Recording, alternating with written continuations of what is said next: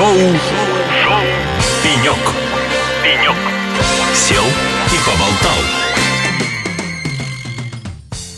Ну что ж, дорогие друзья, это шоу «Пенек» на радио «Эхо Лосей». И с вами я, Алексей Рудым, шоу «Пенек». И у нас сегодня в гостях а, Шавалиев Эльдар, директор Центра цифровой трансформации КАМАЗа, генеральный директор цифровая платформа КАМАЗ. Эльдар, добрый день. Добрый день. Эльдар, давайте мы с вами сразу начнем, потому что времени у нас, как всегда, мало на радио, да, хочется поговорить много о чем. Вот первый вопрос мой будет э, про цифровую трансформацию. Вы отвечаете, вы главный человек по цифровой трансформации в КАМАЗе. Что такое цифровая трансформация для КАМАЗа? Это изменение каких-то внутренних процессов или речь идет о том, чтобы внешние продукты, ну, как продукты, которые выпускает КАМАЗ, стали более цифровыми? Все-таки на что вы делаете больше упор? Каковы ваши цели? Понятный вопрос, достаточно часто приходится на него отвечать. Знаете, наверное, Мы не оригинальны, да, к сожалению. Ну что же, все равно любопытство берет верх. Да, да, да. Не буду пытаться какими-то клише воспользоваться. Скажу, как было на самом деле. То есть э, в определенной степени цифровая трансформация – это очередной э, очередное изобретение маркетинговое или менеджерское, направлено на то, чтобы, на мой взгляд, там, да, продать определенные инструменты изменений, которых не было ранее. То есть, там как была я вас волна поддерживаю, знали бы вы. Lean менеджмента, да,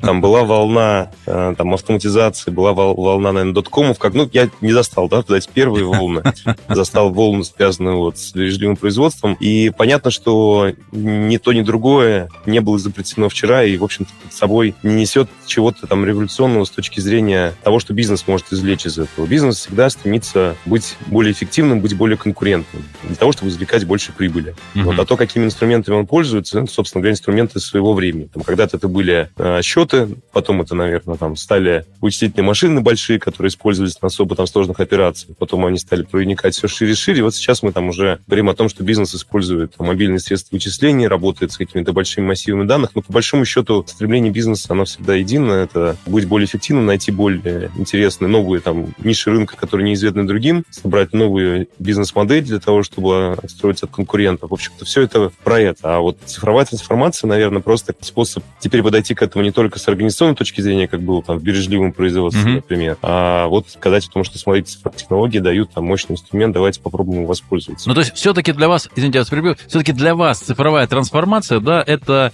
а, не как это, не цель процесса, да, не, это, это инструмент, это набор инструментов, ящичек, чемоданчик с ключами, который можно применить для того, чтобы что-то сделать с бизнесом. Правильно я понимаю или нет? Да, да, да, все абсолютно так. Тут надо только вот закончить э, мысль мою о том, что почему в какой-то степени я думаю, что это инструмент маркетинга, который используют не только там консультанты, которые пытаются услуги свои продать, но в какой-то степени государство тоже. Государству нужны такие вот волны изменений да, для того, чтобы побуждать и бизнесу, наверное, сообществу бизнеса тоже нужны эти волны изменений, чтобы побуждать дальнейшее движение вперед. Потому mm-hmm. что иначе там, когда нет флага, да, двигаться вперед без знамени, ну, все мы знаем, это достаточно сложно. Mm-hmm. Вот, поэтому это знамя было поднято, там было поднято Владимиром Владимировичем Путиным, вы помните, в 2018 году, его послание, и, собственно говоря, после этого вот насколько я, по крайней мере, помню, эту ситуацию закрутилась достаточно активно. В 17 году, прошу прощения, было послание общему собранию. Вот после этого была закрутилась вся эта история, появились э, новые там предложения консультантов. Ну и КАМАЗ, собственно говоря, тоже вот на эту удочку, что ли.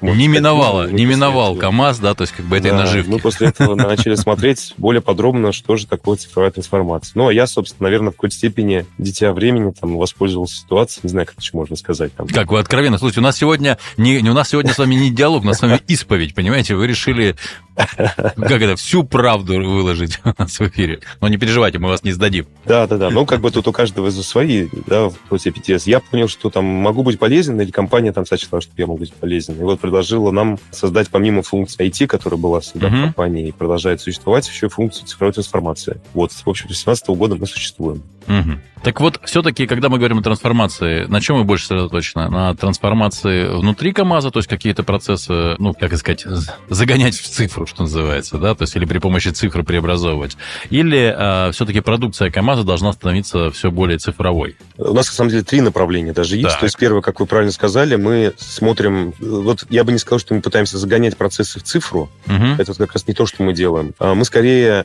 смотрим на то, как процессы могут измениться, если цифра появится, угу. и зачастую люди, которые находятся на местах, они ведь э, там скованы определенным опытом, и, например, ну вот там из нашей практики э, очень, очень там такое близко к нам, люди там считают, что определенный процесс расчета не может занимать меньше, чем определенное количество дней. Вот просто угу. вот они привыкли так жить, и их там процесс принятия решений строится вокруг вот этого временного горизонта. А технологии ушли вперед, и сейчас расчет может быть сделан там за минуту, например, и это в корне меняет процесс. Или там, допустим, передача данных может быть э, реализована там не только в цифровом, не только в табличном формате, но и визуальном, и это тоже сильно меняет процесс. В общем, мы смотрим на то, как должны меняться процессы, не то, как они должны оцифровываться там или становиться обреченными данными, да, а именно как они должны меняться и меняться взаимодействие компании. Вот, это первое. Второе... А подождите, а вот у меня есть уточняющий вопрос. А есть ли процессы, которые, на которые посмотрели, сказали, не, ребята, вот знаете, вот без цифры он останется. Вот э, он в текущем виде, в общем, хороший, цифра его там, ну, если не испортит, то, то лучше не сделает. Есть такие процессы? Сложный, сложный вопрос, чтобы на него ответить так, не отговоркой. Стараюсь, мы же там искренний разговор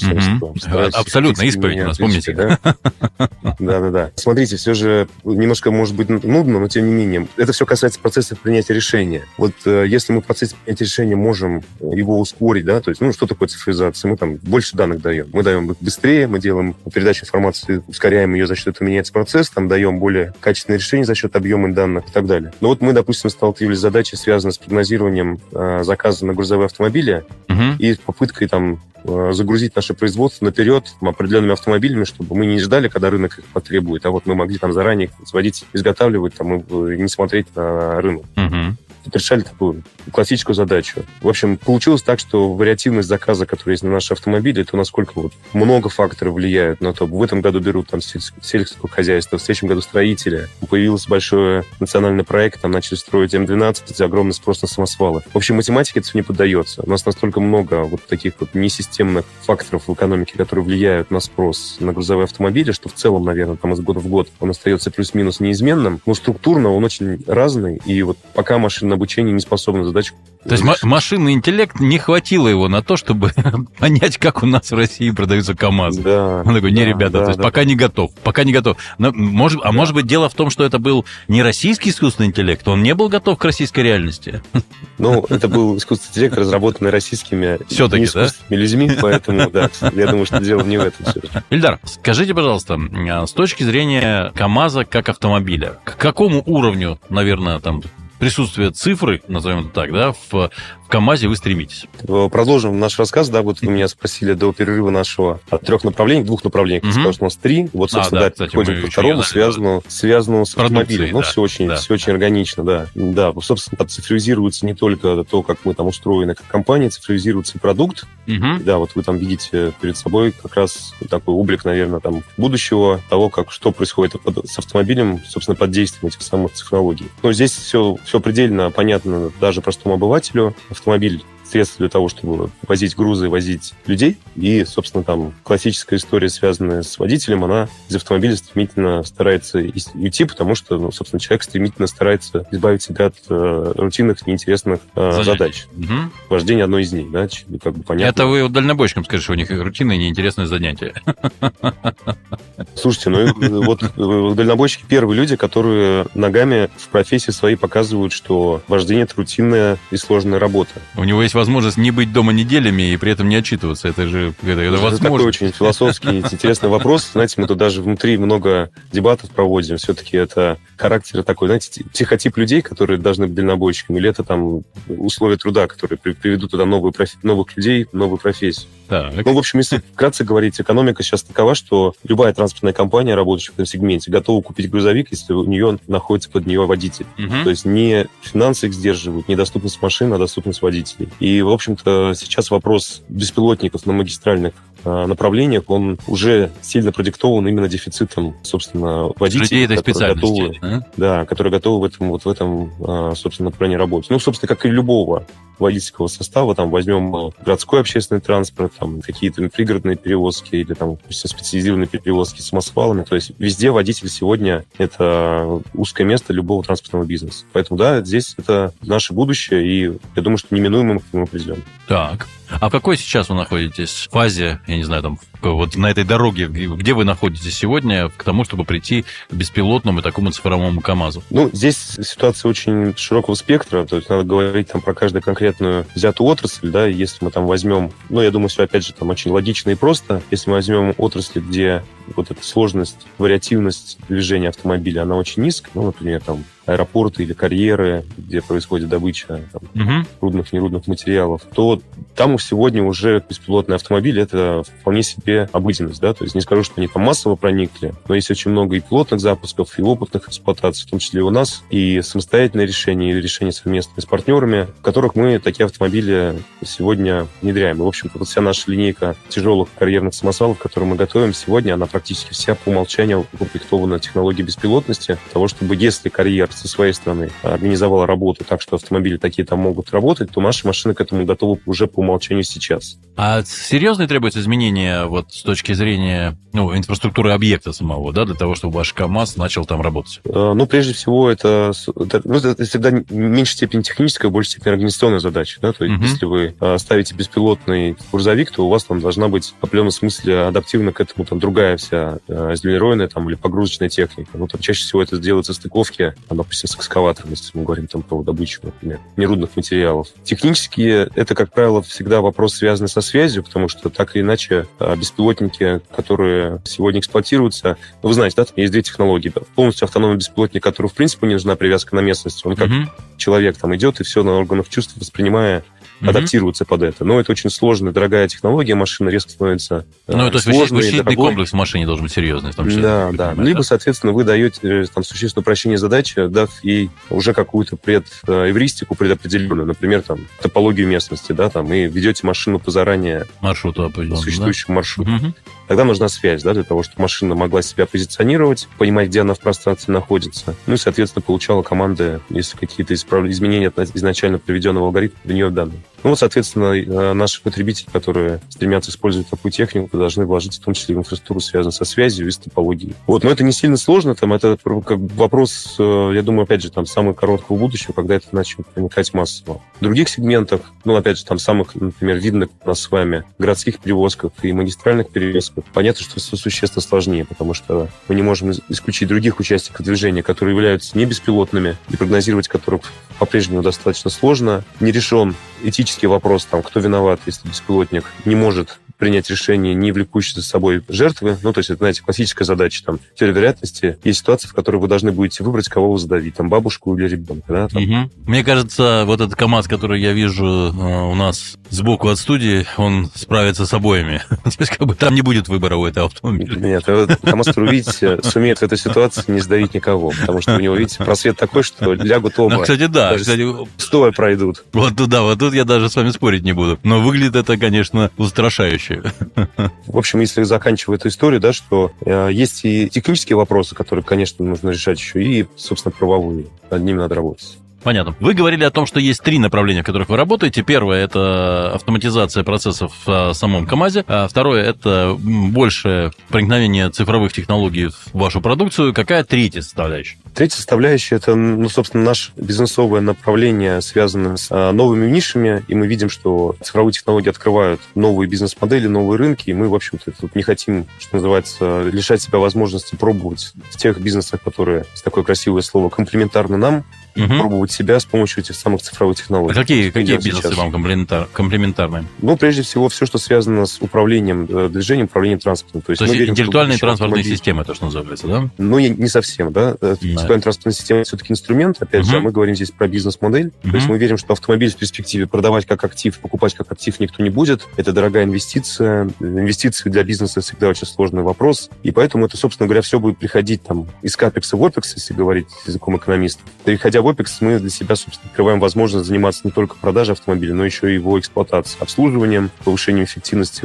его, опять-таки, вождения, определение его на задания, комбинации грузов, ну и так далее и тому подобное. То есть вы уходите в некую систему полного жизненного цикла этого автомобиля, да, то есть как бы сопровождая его на всех участках. То есть как да, бы, да, по, да, больш... по, верно, по большому верно. счету вы некое большое даже не знаю, транспортное агентство, хозяйство. транспортное хозяйство даже, даже не агентство, а хозяйство, которое управляет, определяет и, в общем, целом, там, грубо говоря, по сервисной модели предоставляет автомобиль э, тому, кому он почему-то сегодня нужен. Или автомобиль, или услугу. Вот угу. один из а, ну примеров да, того, что да, мы, то, что мы делаем сейчас, например, в общественном транспорте. Активно мы сейчас в последнее время рассказываем всем про наш проект «Челнок», связанный с пассажирским перевозком. То есть мы видим будущее в том, что автобус станет адаптивным, цифровые технологии дают нам возможность сделать общественный транспорт более удобным для горожан. И, в общем-то, мы верим в то, что вот мы, как такой классический производитель подвижного состава, сможем еще и оказывать услугу транспортную. Возможно, там не одни, возможно, в, в сочетании с партнерами, но тем не менее, да, то есть вот это одна из иллюстраций нашего третьего направления, связанного с новым бизнес-моделями. Понятно, Ильдар. Ильдар, у нас подходит время к концу, оно даже кончилось, но все равно мне еще остался один вопрос, на который я хотел бы, чтобы вы ответили. Сегодня то, что является беспилотным автомобилем, то, что является вот таким цифровым автомобилем, что это такое? Это уже бизнес или это попытка, так сказать, зайти в будущее, то есть сформировать для себя платформу для того, чтобы в будущем быть весомым ведущим игроком на этом рынке? Это, безусловно, уже бизнес. Ну, наверное, вот ваш вопрос там, достаточно, я бы сказал, что не совсем, наверное, правильно, да, все, вот даже так резко скажу, угу. потому что любого, любого бизнеса есть инвестиционная стадия, есть стадия проникновения в рынок, есть стадия формирования рынка, мы там все знаем примеры там компаний, которые сейчас на слуху, которые формируют там Fortune 500, там наши крупнейшие индексы. То есть они все на какой-то стадии были инвестиционными и... Ну, согласен, да, вопрос не совсем коррект, корректен. То есть, как бы, вот сегодня это уже зарабатывает, или это пока инвестиционный период? Вот давайте так. Нет, да, конечно. То есть, объем инвестиций, который мы вкладываем сейчас в технологии, существенно выше, чем объем прибыли, который мы извлекаем. Это действительно так.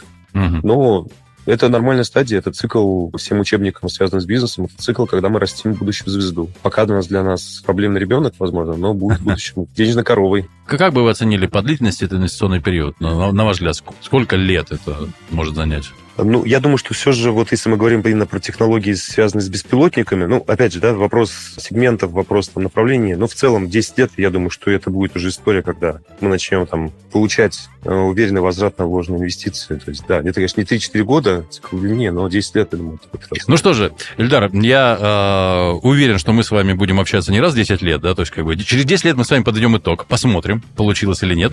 Вот, а я предлагаю общаться регулярно и смотреть, как это все продвигается, как это двигается. Э, я думаю, что и нашим радиослушателям, и мне лично, честно вам скажу, было очень интересно. Спасибо вам большое за эту интересную беседу. И я желаю удачи КАМАЗу э, в том, чтобы стать лидером цифрового автомобиля. Вот я бы так сказал. Чтобы вот наши автомобили были самые, не самые цифровые, а самые, самые удобные и самые безопасные и, в общем, наверное, самые интеллектуальные. Вот так Спасибо, Спасибо большое. Я желаю всем слушателям не оказаться на месте не той бабушки, не тех детей несчастных. Ну, с вашим КАМАЗом мы теперь знаем, что, собственно, никто не пострадает. Друзья, это было шоу «Пенек» на радио «Эхолосей». У нас в гостях был Шавалеев Эльдар, директор Центра цифровой трансформации КАМАЗа, генеральный директор цифровой платформы КАМАЗ. Это было шоу «Пенек». С вами был Алексей Рудым. До встречи. Шоу, шоу «Пенек». «Пенек». Сел и поболтал.